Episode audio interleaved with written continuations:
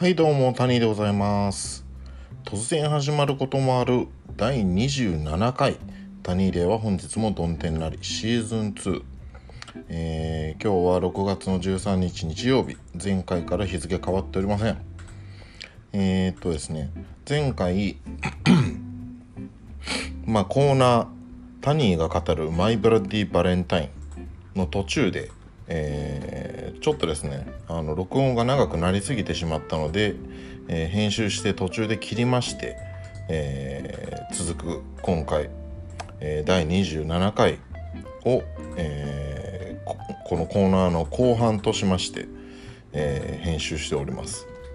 うん、ということで、え前回は、えちょっと「ヨラ天狗」の話になって、えー、ヨラ天狗のアルバム I Can Hear the Heart, Heart Beating as One、うん、この有名なアルバムですね。このアルバムをかけようとしたところで、えー、前半が終了しておりますので、えー、冒頭からいきなりヨラ天狗のこのアルバムを流すというところから始まっております。はい。ということで、えー、続きをどうぞ。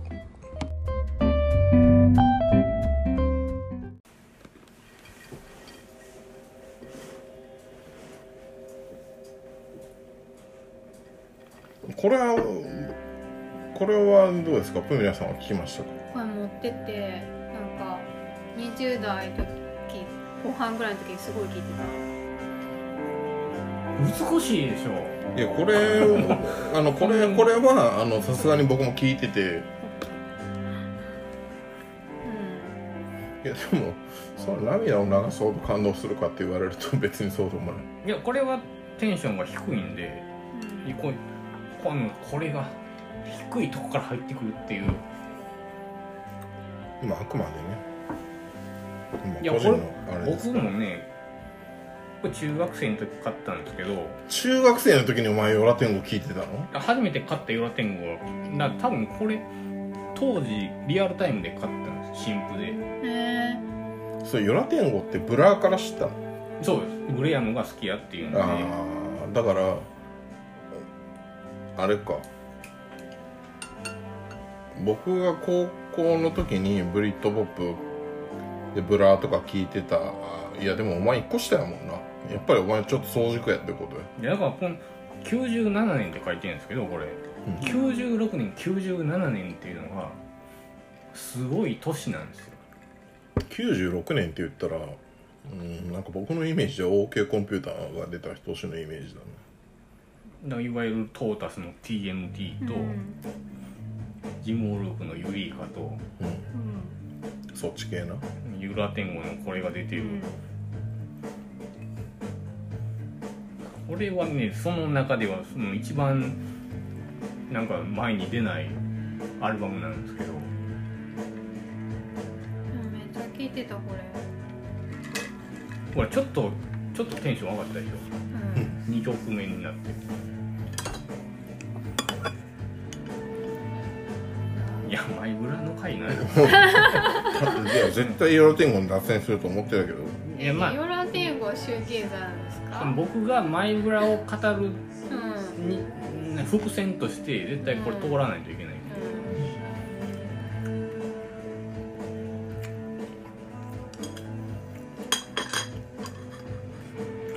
シンプルにこのギターのそのギター好きな人がギターの音好きっていう人がこ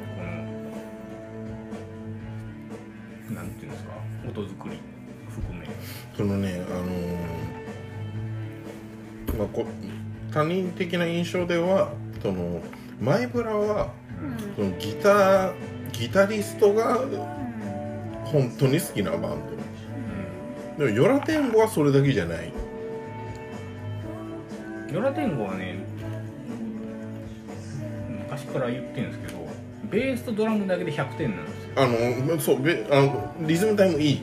ベースとドラムだけで100点でギターが加わることによってギター100点以上持ってるんで だから全部加わると200点以上になる。ドラムおばちゃんやん。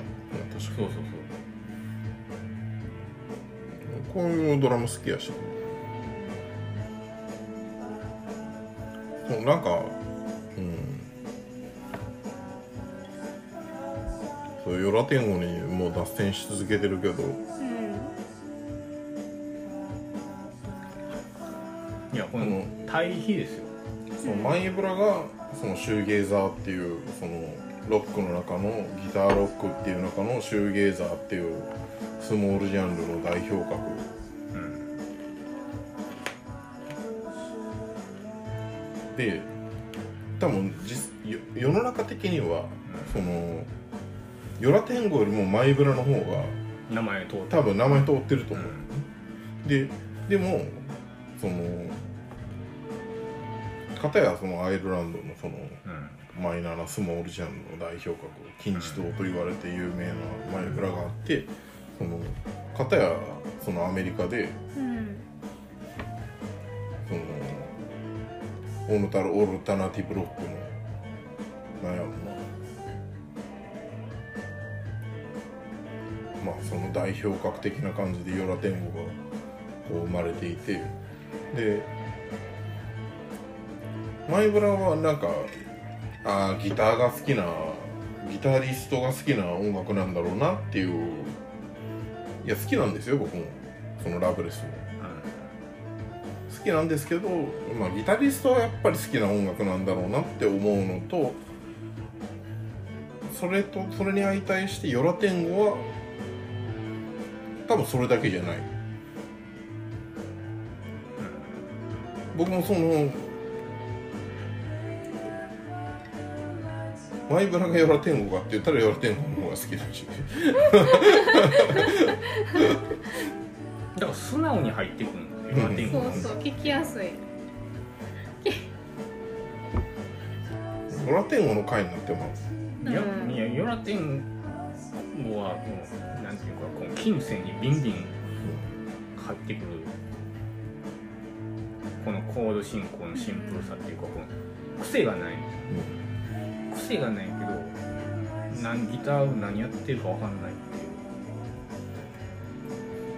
ていう。よくわかんないね。ふわーって入ってくるじゃないうん入ってくる。フィードバックギター。そうそうそう。だから僕も中学生の時に初めてこれ聞いてすごい大人なやつやなと思ったんですよ。だから当時はあんまりちゃんと聞いてなかった。んですよ中学生の時と僕ニルバーナ聞いてなかっうなんかそういう感じじゃないですか。有名どころっていうかなんかみんな聞いてるのをまず聞くんじゃな。いですか、んた僕そずそれまでずっとメタラーやって。めっちゃメタル聞いてて。でニルバーナ聞いてハッとしてニルバーナもなんかメタルっぽくないですか？ぽいいやだからメタルからの脱却口としてはチープなちょうどいい。チープなメタルって感じ。ーえでもさメタルの前 B'zじゃメタルの前 B'z。ない B'zってか小学生が B'z。B'z。B'z。コマチエンジェル。コマチェンジェル。でやっぱあのギターの感じからこうメタル、かもしれんよね、 B'zの影響が。 B'zからメタル。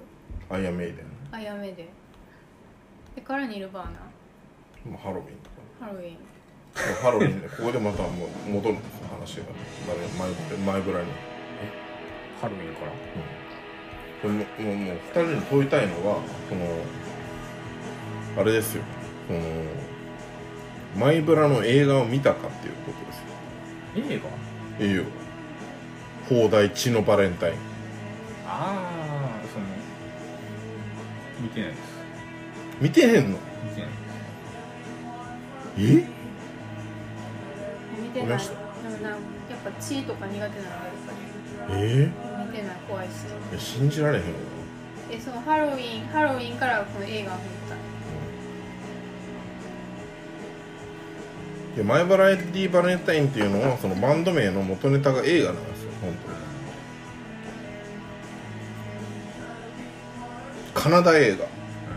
カナダカナダ映画カナダのマイブラディバレンタイン放題地のバレンタインっていう映画があってうん。それから撮ってる。ドイツが撮ったのか忘れたけど。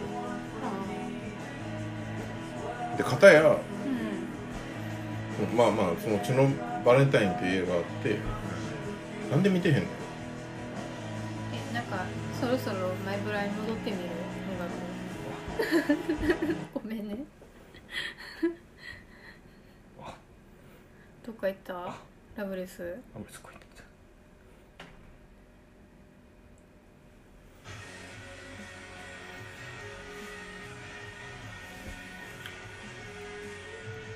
そう。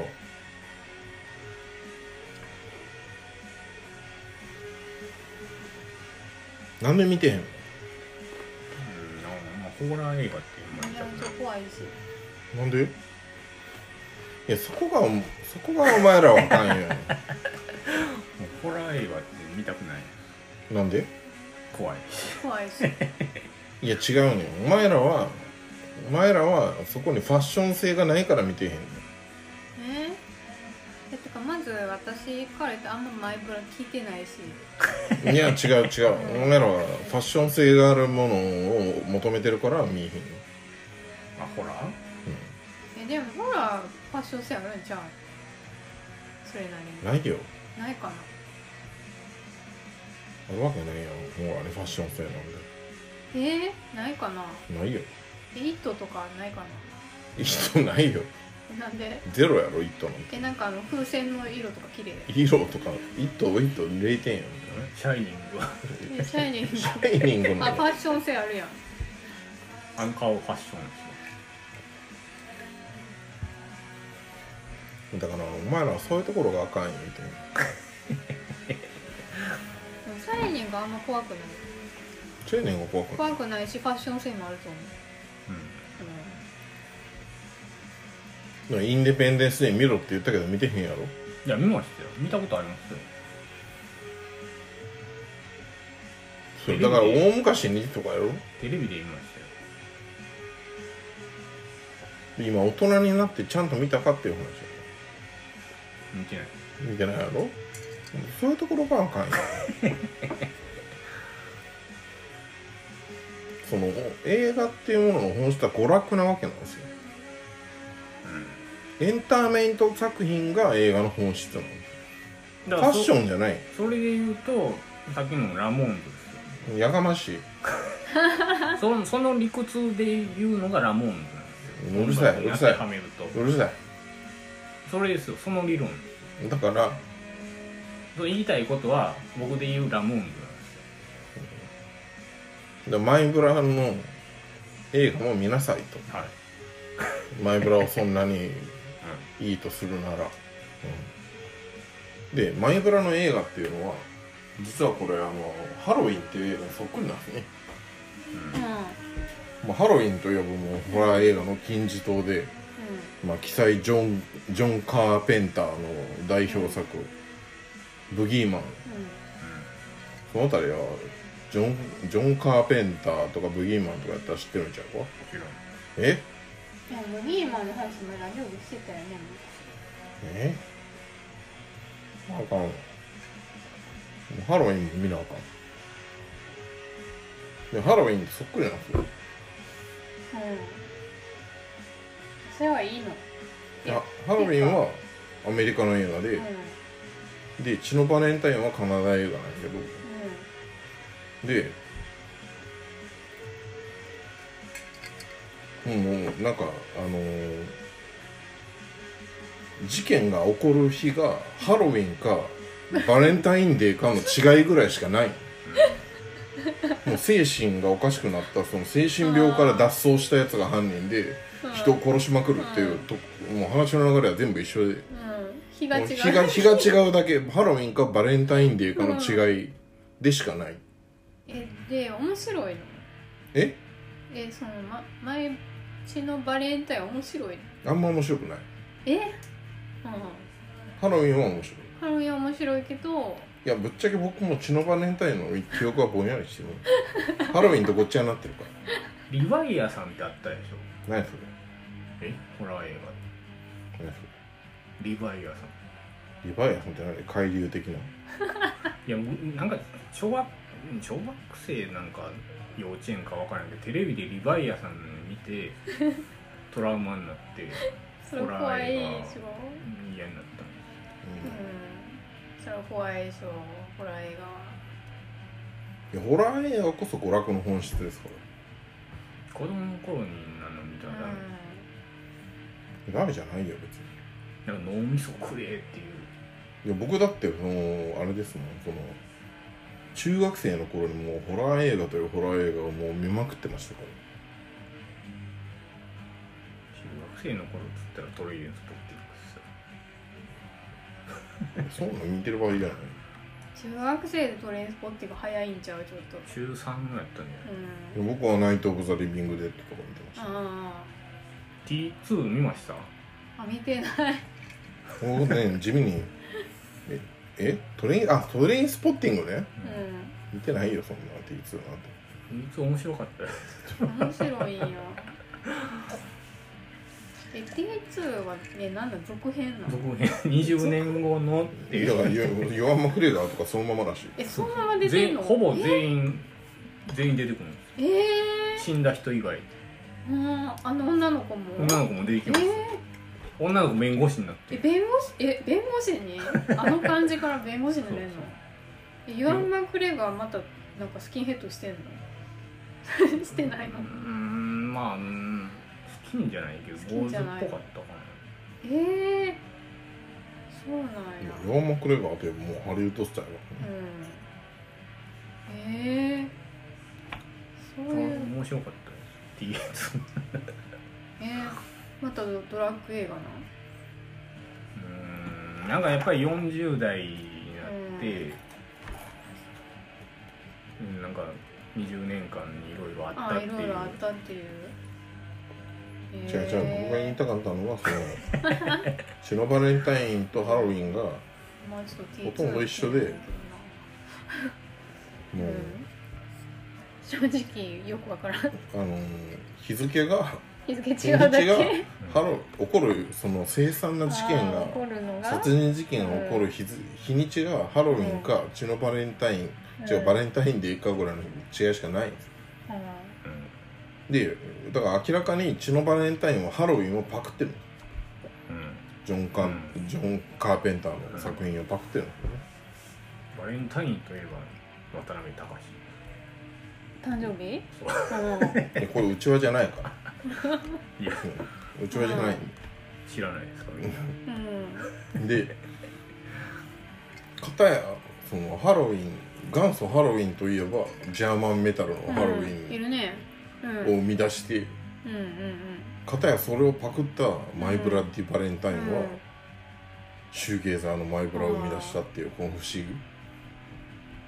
その同じネタの映画で全く同じような内容やのに映画で全然違うジャンルのジャーマンメタルとシューゲーザーになっちゃうっていう、うん。そこの面白さ。ジャーマンメタルのハロウィンっていうのは、う映画から撮ってんですか？撮ってる。あそうなんですか。映画から撮ってさらにハロウィンだけじゃ面白くないからんうんハロウィンのうん。H の次の A か O うん。をやっぱりメタルやからへデスにその地獄にせなあかんってことでえ E にしてヘロウィンみたいなスペルにしてうん。やってるのがハロウィンです。えそうなんや。で元ネタはジョン・カーペンターの作あ品ブギーマンのね。ハロウィン。見なあかん。ブギーマン。ブギーマンめっちゃでかい。えブギメーマン。メーターぐらい。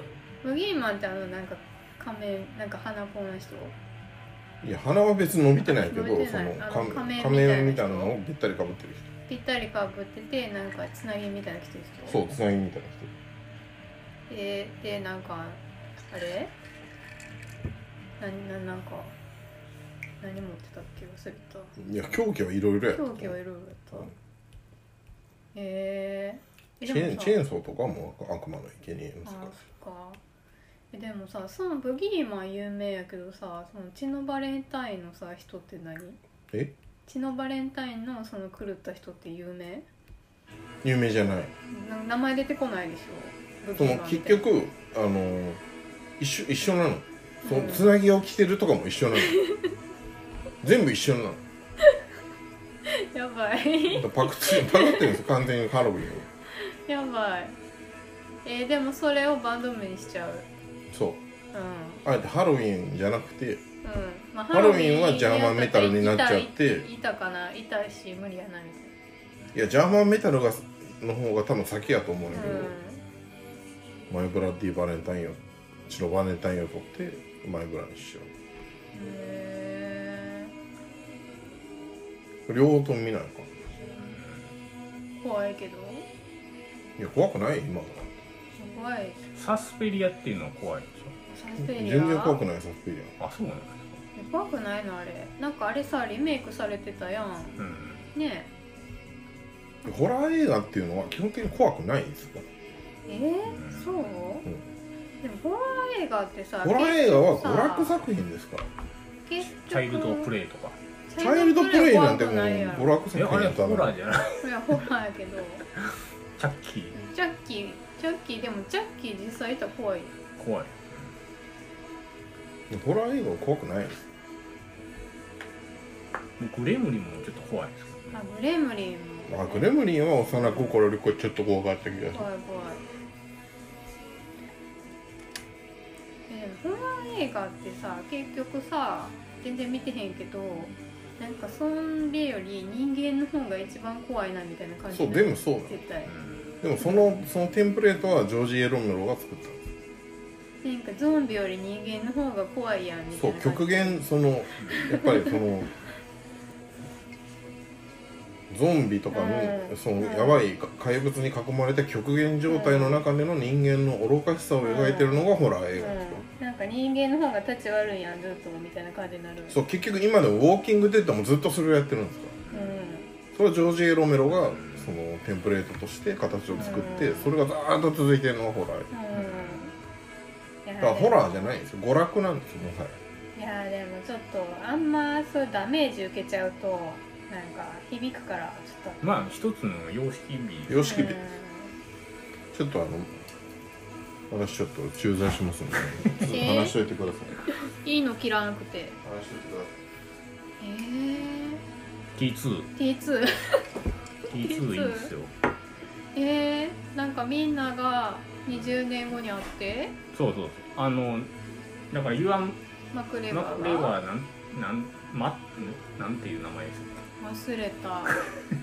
でもあの人ってさがトレインスポッティングの最後にさアそうそう。ムステルダムに逃げるみたいな感そうそうそう。じだったやんアムステルダムやったかな。なんかそのなんかでその金を独り占めして、うん。ぼ逃げる言ってたやんっていううん。とこから帰ってくるっていう。帰ってくる帰ってくるんですよ。へえ地元に。帰ってき何のために帰ってきたかっていうとうん。その分け分け前をうんうん。渡しに来たってでいう。20年後そうそうにへえそしたらみんなそれぞれの人生があって？そう分け前っていうかあんうんその一作目でうん。最後ベグビーがあつかベグビーだけが捕まるじゃないですか。あベグビー。うん。ベグヒゲのあベグビーが警察に捕まって、うん。ベグビーはそれから20年ずっと刑務所なんですよ、え？そんなに重い？うん、んで逃げ延びたうスパットとシックボーイうん。に、スパッドにはそもそも分け前はうん。あげてるんうん。その一作目の時うんに、んでシックボーイに分け前をうん渡しに来たっていうのが始まりなんですよ。へー。ベグビーはベグビーはう刑務所入ってるからん渡されへん。ずっとイワン・マグレガーのことを恨んでんですよ、うん。ラムなそれはん。でベグビーがうん。同時に同時期に脱走するの。脱走？刑務所から。ついに？ついに20年間ほんで我慢して。運命がこうぐるぐるあ出会ってしまうっていう話お前って。そ うベグビーってヒゲ生えたそうすぐすぐ殴りかかるやつやん。そうそうそう。そう喧嘩中毒の。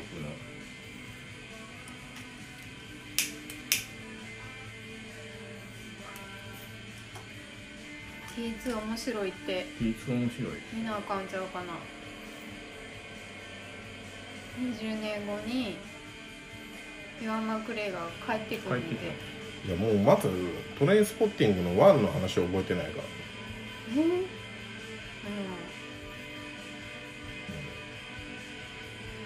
ー、もうクソしょうもない映画やなと思った覚えしかない。いやーあれは面白かったね。うん、でもちょっと半分以上音楽映画みたいなとこあるでしょ？まあそう。なんかブリッドポップ映画ですよね。そう ギーポップでしそうそうょ、えでもあのデーモンデーモン・アルバーンとかも。うん、流れてるしデーモン・アルバーンのソロとか。あのニューオーダーとか。ニューオーダーとか流れてたプライマルス。あの「 Lust for Life」がテーマソングで、やっぱあれがラストにかかるんですけど、うん、うん、あの T2 の？うん、なんか前半で、うん、イワン・マグレガーがうん。うん自分家に帰ってきて自分の部屋が変わってないっていうのを確認して、うん。でまあ久しぶりにこうレコードのターンテーブうんうんうん。ルにレコードを落としたのがう e ポップのあれなんですけどん。イントロの1秒ぐらいでこううん やめるやめるっていう へえこの寸止め感。あーって。あ来たと思ったの。にああれ？ほんでサイレンディングロールにうん。ライブ版の「ラスト・フォー・ライフ」が流れてへえそうなんや。あれはねその1作目を見てるうん。人のためのあいやまあそりゃそうでし まあ、バック・トゥ・ザ・フューチャーの2作目3作目。ょいやっていうか他の映画全部そうよ。一作目を見てる人のためのもん。いやいやよかったですあの娯楽感。レイ・ポッティングは高校生の時に映画館で見て。いや映画館で見るほどのもんでもないわ。うんいやーでは。うん青春やね。初めてああいうなんていうかうちょっとアングラっていうかねなんかスピルバーグとかああいうのしか見てなかったんのがちょっとうん。小さい映画館うんでうん。やる映画を初めて見たのがうん。トレインスポッティングで。まあ中学生やったらそうやろうね。いや悪魔の生贄じゃなくて？うん。悪魔の生贄はどっちかというとメジャーじゃないの？いや悪魔の生贄元祖はそんなメジャーじゃないよ脱線が激しい。でも別にええかなっていう感じじゃないけど。何やったっけ？どこで止まったっけ？一のバレンタインの話を。映画の映画になってる。映画から撮ってるっていう。っていうとこからなんーか T2 になってとマイブラはなんるか、そのそうそうだからよしとちおがそのヨラ天狗の話をすごい出してきたから、その私にとってもなんかヨラ天狗はそのオルタナティブロックの重要な存在であってなんかそのあこれはいいなっていういうふうに素直に入ってくるけれどもそのマイブラの方がなんか今一つこういや好きなんだけれどもなんかギタリストがやっぱり好きな音楽なんだろうなっていうぐらいの感じにとどまってしまうっていう話をしてた。と。思うだからそれは僕もずっと思ってたんですよ。うん。なぜそのそのマイブラとヨラ天狗の違いは何にどこが違うのかっていうのが最近発見したことなんです。あこれはねこの曲は好き。いやこれもドラムかっこ悪いでしょ。いやドラムがドラムがだってさドンタントンタンドドタドドタンドダダダダダダみたいなのがさずっとそればっかりでドラムパターンがこれはちょっと違うなんか時代時代を感じるなっていう、まあまあ時代を感じるななんか音作りがかっこ悪いドラムそのドラムの音作りで言えばそうやねだからスネアとかやろだからね音作りに関してうんマイブラっていうのはギターにしか力入れてないんですよ。うドラムに関してはんうん。もう投げやりっていうか、うん。まあその当時のうその音楽の流れに沿った音なんじゃないの？っていうのは結局ケビン・シールドが主導権あまりにも握ってるから、ドラマーっていうのはうん。全然ほったらかしなんですから4500万かけたんやったらもっとドラムの音もうん、こだわったらいいのにだから2年ぐらいかかってるっていうじゃないですか、うん言ってたね。2年半。それでできた対策っていう触れ込みなんですけどそのララブレスっていうのはそのタイトルから曲名まで全部がひ一つなぎでうん文章になってるっていう、へええじゃあ見たら全部文章として読めるそう全部文章になってるんです。えっていうのは、うん。そのアラン・マッギーがー、うん「はよ作れはよ完成させろ」っていう、うん。なんていうんですか？催促に対しての返答っていう、手紙的な？そうそうそう。へえクリエーションの。そうそう。返答が全部その曲名になってるっていう。あそうなんや。そうなんですあそれ知らんかった。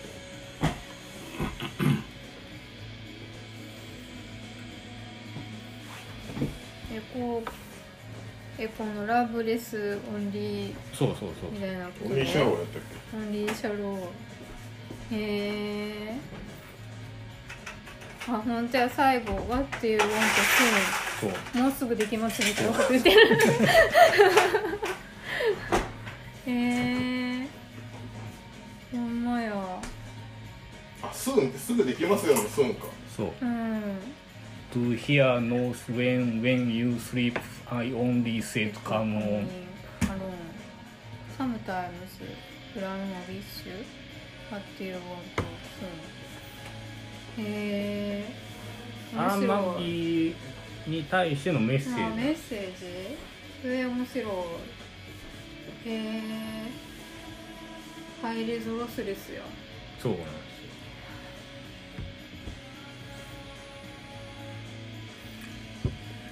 すよ。なんで当時ハマらなかったっていうとうん。なんかやっぱりヨラテンゴとの違いっていうのはうヨラテンゴは美学を持ってん作ってるから、その人間の感性になんていうかこう訴えかけるという素か直に美しいものを作るっていうスタンスなんですよね。一方でマイブラの作り方っていうのは左脳で作ってるんですよ。うん。なんか博士がうん。実験室でうん。作る音楽みたいな感じ。へこの人間性を一旦こう置いてえ事務的に作った作品っていう。全くこう人間のこの快楽感とかそのうんうん。を排除した感じ。理屈で作ってリズムで作ったみたいな。そうそうそう。ここまで人間性を取れるかっていうこのなんていうかこう高揚感とかそういうものを排除してその感情的にこうフラットなこの高揚もしない落ち込みもしない、まあそれがこうなんか浮遊感みたいなのそうものかもしれないねドリームポップとかも言う。全くこうなんていうか理科室のじ実験で作った音楽みたいな。もん。ここまでこんなに人間性を排除できるかっていう。うん。うん。そう思うといやこれ全部聞くと通しで聞くとそうなんですよ。うん。じゃあ歌歌ってるけど全く意味のないこと歌ってるしそのそのタイトルの付け方からして歌詞とかどうでもええやどうんでもいいんですよね。だから全くこう力も入らないし声にも。今もう楽器の一部やそうでもギターの音作りとかでも全然力まないんですよ。そのストロークとかをうん。ギタリストやが分かるんですけどうん。全然こうなんていうかこう事務的に弾いてるみたいな。オラっていうこう勢いがない。そう。人間味がないってこと？人間味がない。ここまでこう人間性をうん。排除した作品が出来上がるかっていう、だからこう素直に金銭に触れるとかいうことがなくって。そうあれってなんかこうなんていうかこう評価は高いけど、うん。なんで響かないんやろっていうのはそこやと思う、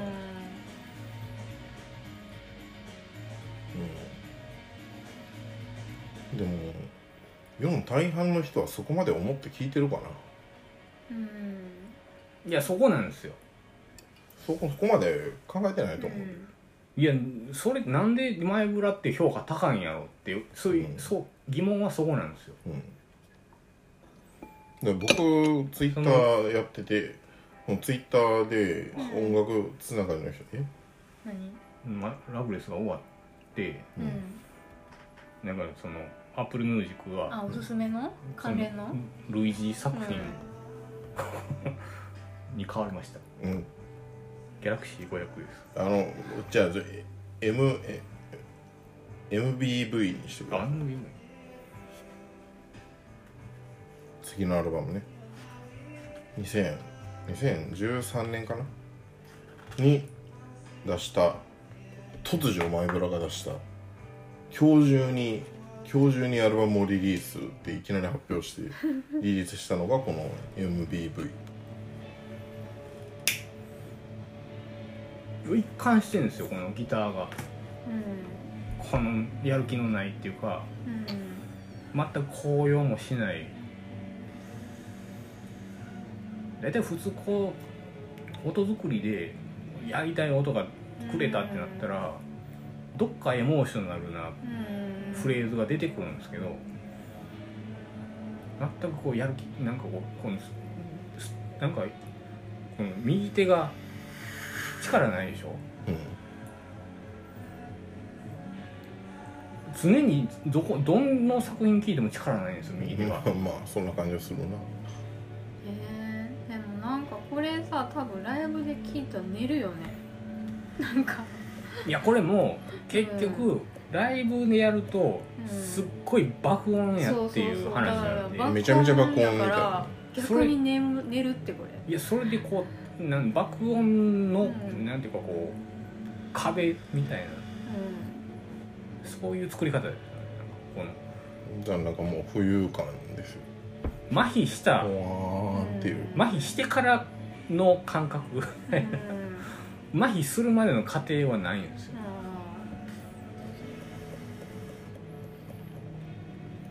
だからこういうフィードバックギターっていうのの歴史があって。うん一番有名なのがそのずっと言ってるラブレス。うん。フィードバックギターの。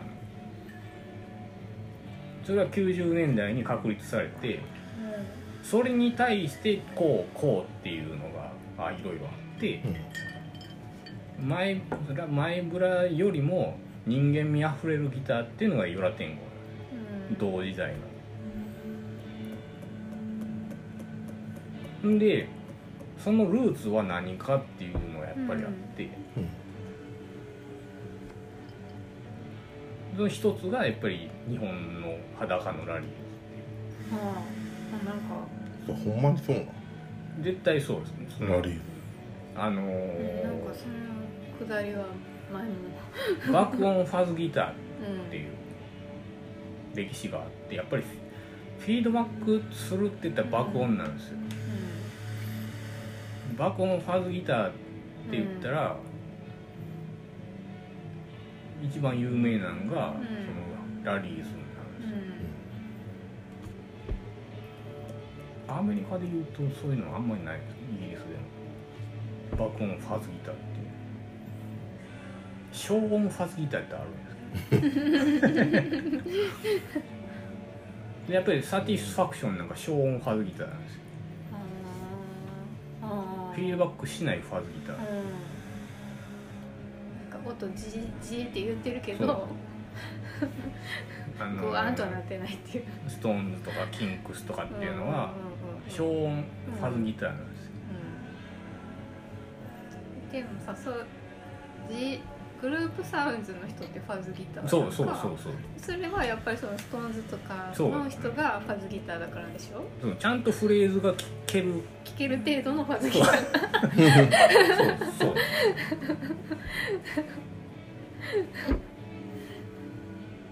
うん。それをなんかフィードバックまで行ったのが裸のラリーズそう。い一番そのなんていうか古くてかっこいいっていうのがラリーズで、古くてかっこ悪いのが地味編なんですよ。うんよしきくんのあとちおくおんの前お前の中でなそうそうそう、うん、爆音フィードバックっていうので、一番かっこ悪いのは地味編なんですよ。うん不思議とね私地味編通ってないんですよね。なぜか。さっき地味編流さなかったでしたっけ？いや一応取り込んではいましたけど。う一応取り込んどいたけどどこで流すかとかは決めてない。あ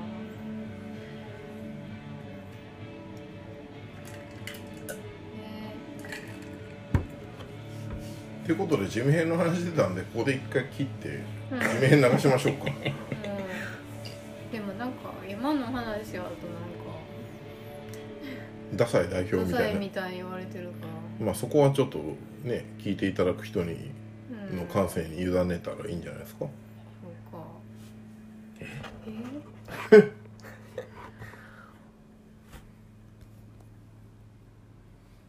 いやもう40分やしね。うん。これ1時間までしか撮れへんのよねまそう。だなって。エピソード1エピソード1時間までなんで。うん。はい。まあちょこちょっとここで一旦切りたいと思います。あはーい。ということでえー、まあこれラジオなんでね、えー、一曲流したいと思いますがえっとねこれまあバックミュージックとしてさっきから前ブラとか流してますけどあのちゃんとね曲を取り込んで流してしまうとこう YouTube とか Apple の、ね、著作権問題であのポッドキャストにアップできないんで YouTube にアップでできないんで、え私が学生の頃にバンドをやってまして大学のサークルでね、まあ、その頃の音源を流してみたいと思います。うんまあ、その頃にね、まあ、さっき話に出た地味編のコピーバンドがありましてロックエースっていうね私の先輩のバンドだったんですけどこれねあのまあとちおくんは地味編ダサいって言ってますけどロックエースは非常にかっこよかったっていう印象ありますね。まあ、ということで、えー、地味編のコピー、えーロックエースの「ファイヤー。はい。お聴きください。どうぞ。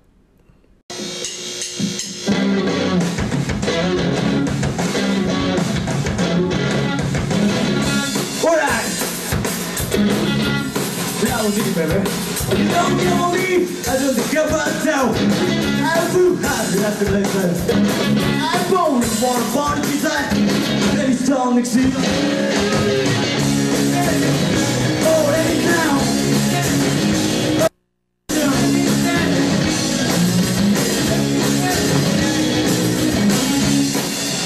Baby, I'm so proud of you. Tell me. Alekadere let's see you.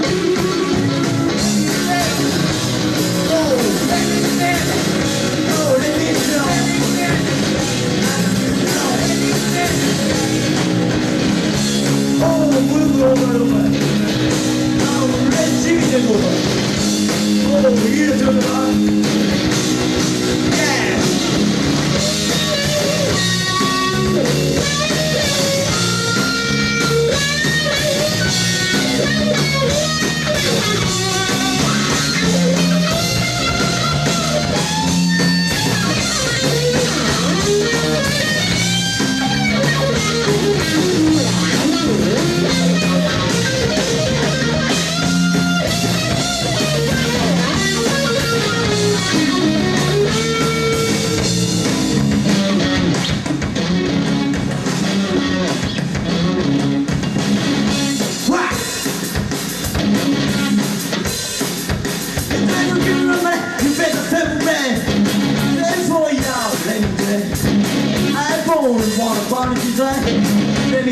você.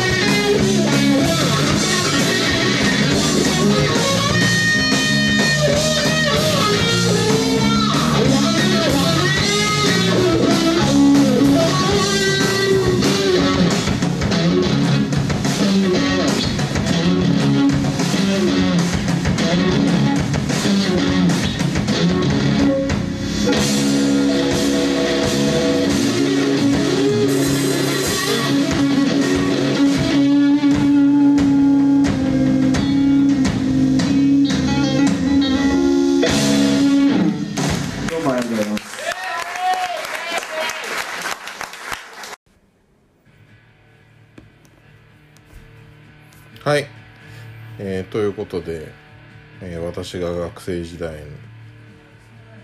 基本サークルに入ってき入っていた時の先輩の地味編コピーバンドロックエースの「ファイヤーでしたがいかがだったでしょうかね、うん、まあ全然マイフルとは関係ないですけどまあ地味編の話も出たんでかけてみましたけどまあ、ロックエースかっこよかったですよね。うんかっこよかったうん。ななんせ僕はあの地味編をちゃんと通ってないなくてうんロックエースがかっこいいなって思ったぐらいですかうんやっぱりガレージ感があるからねかな？うん。うんラフな感じっていう馬淵さんのねあの感じがね。ちょっと早いね早いうん。早い。なんか当時は何でもちょっと早かったと思う。で前ブラです。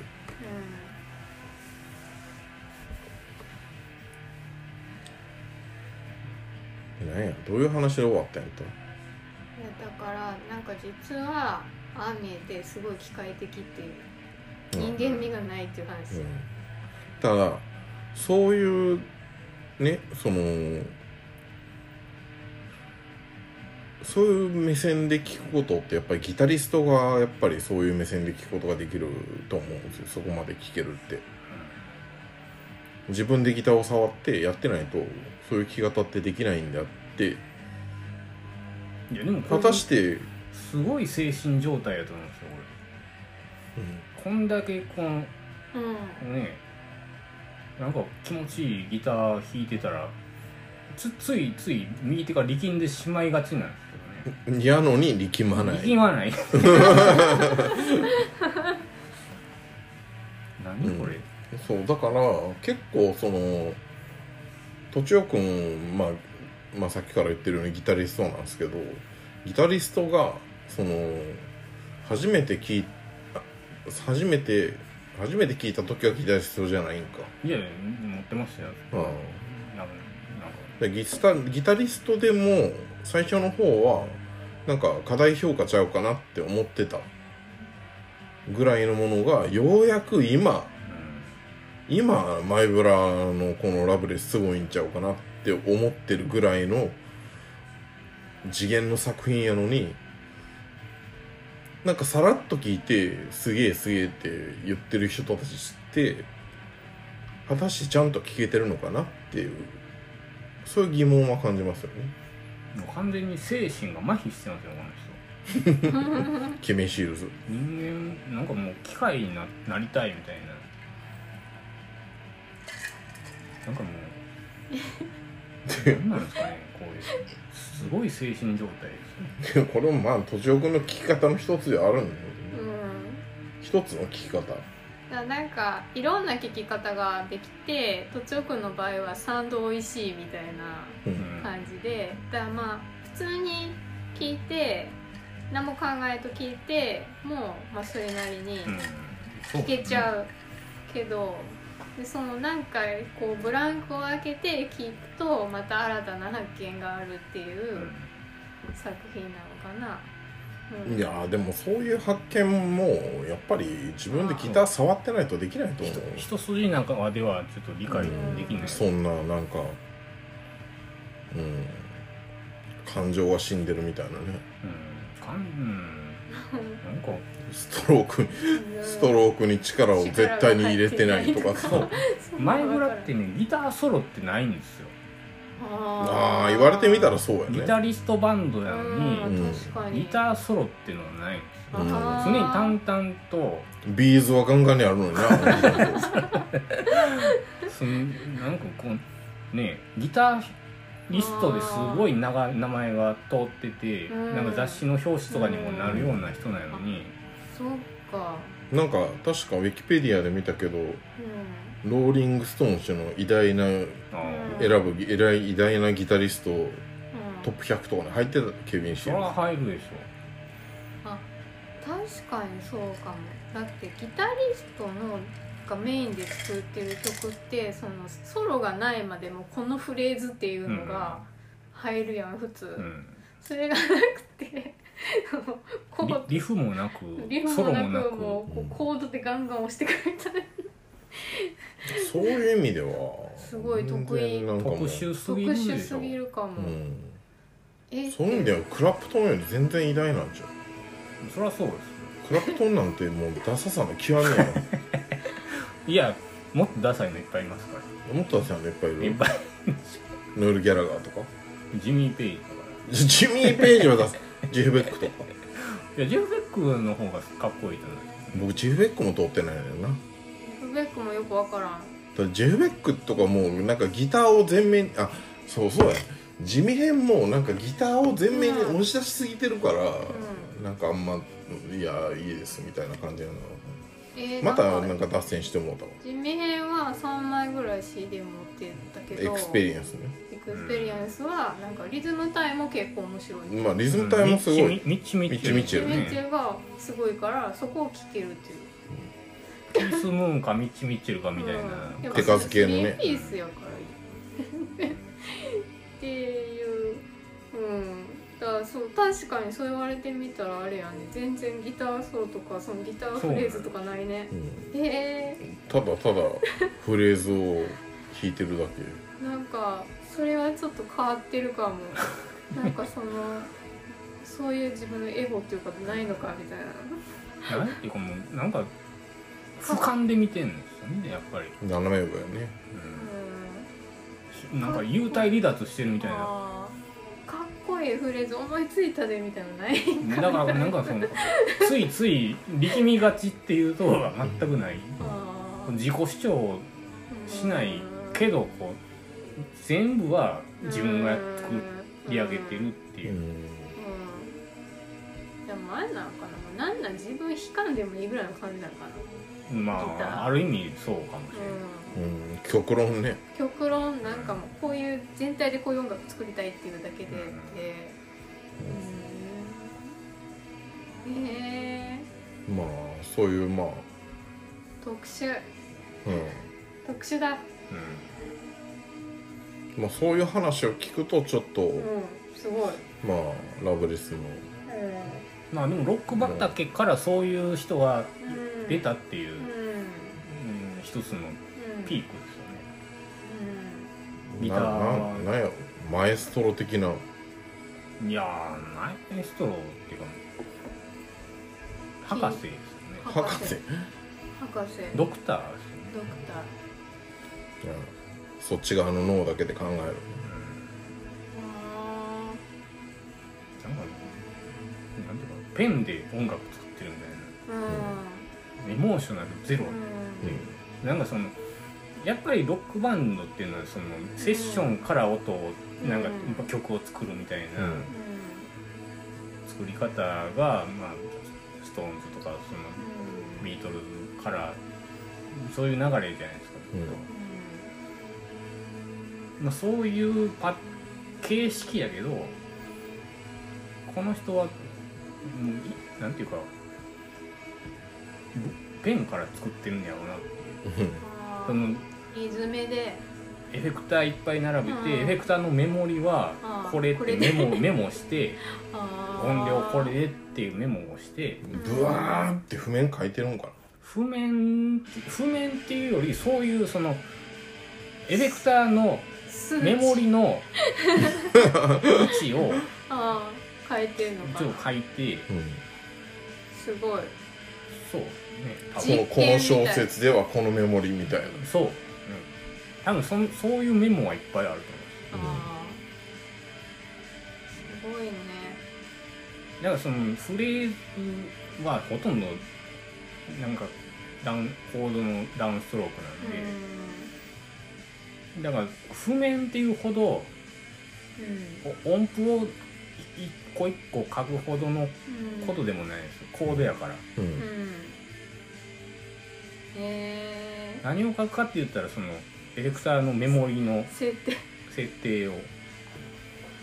えすごい。その2年半の研究成果として、あとマイクとうん。アンプの位置関係とか、うん。ああそれ重要ね。うん。あー。もうこのダッサいドラムとかもどうにかしてほしかったけどなだからドラムに関して素人なんで多分。あー多分よく分からへん。この曲とかドラムどうにかしたらめっちゃかっこいいと思うだからそそのマエストロじゃないっていうのはその全部をできるわけじゃないんですよ、あードラムに関しては全く素人なんで。おばおばちゃんに任しっきり。ギターオタクなんでこの人は。いやドラムは男の人ですよこえ？の前村は。えおばちゃんじゃなかったっけ？おばちゃんじゃない。おばちゃんじゃないのか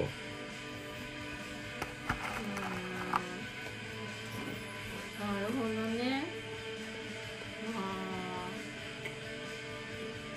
ーなんかそうやって聞いたらちょっとなんか魅力的に思えてきた。うん。なんかね。なんか聞き方によってうすごい人やなっていう、んうん。ケビン・シールズがね。うん。なんかねその尖り方がすごい。尖ってるけどそのドラマのこととかわからんとかいうのがまたいい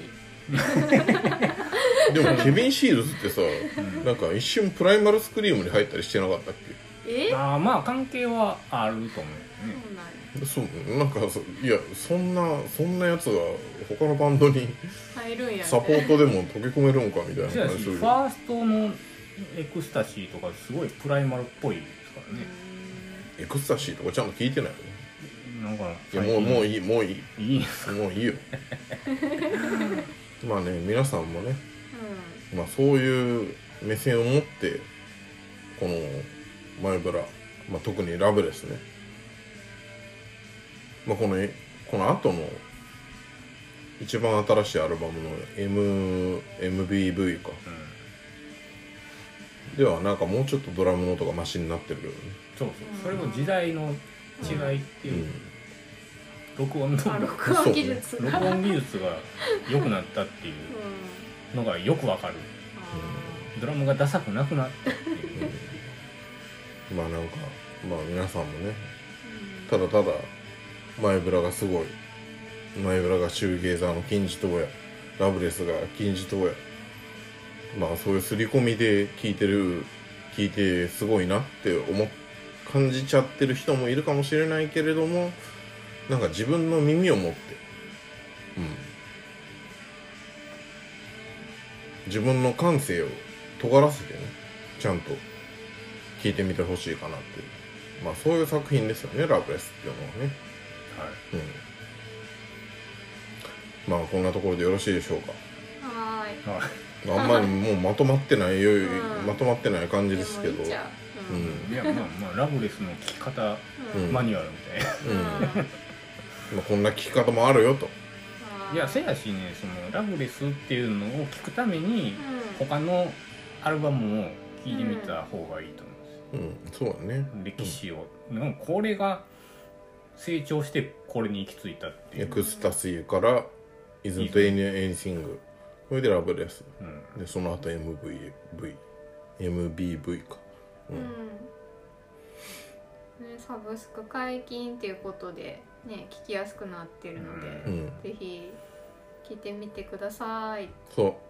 なんかね私私のも聞きます。私のツイッターなんか見てるとね CD を買わないと聴かないとか言ってる人がいまだにいるんですけどね。もうそんなんねもうあの音響設備での違いで全然もう全然わかんなくなるんでうんそれなりの音響設備を整えてる人であればうんサブスクでも全然問題ないはずなんでうんうんサブスクで全然聞いちゃってください。自分の感性を持ってね。うん。っていうねあのとちおくんからの話を聞いても私は別にあのラブレスはまあ まあまあまあまあかなぐらいのうん。まあそれも私の感性です。うん。というところで、うん、皆さんへの疑問を投げかけつつ、タニーが語るマイブラディバレンタインのコーナー。この辺でお別れしたいと思いますね。うん。ということでえっと YouTube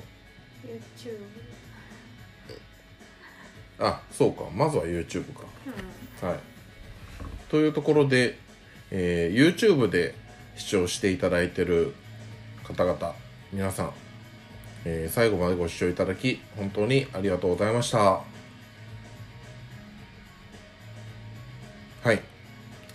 えーということで、最後にメール募集しております。えーアドレスは、タニーデイアットマーク Gmail.com tunnyday アットマーク gmail.com です。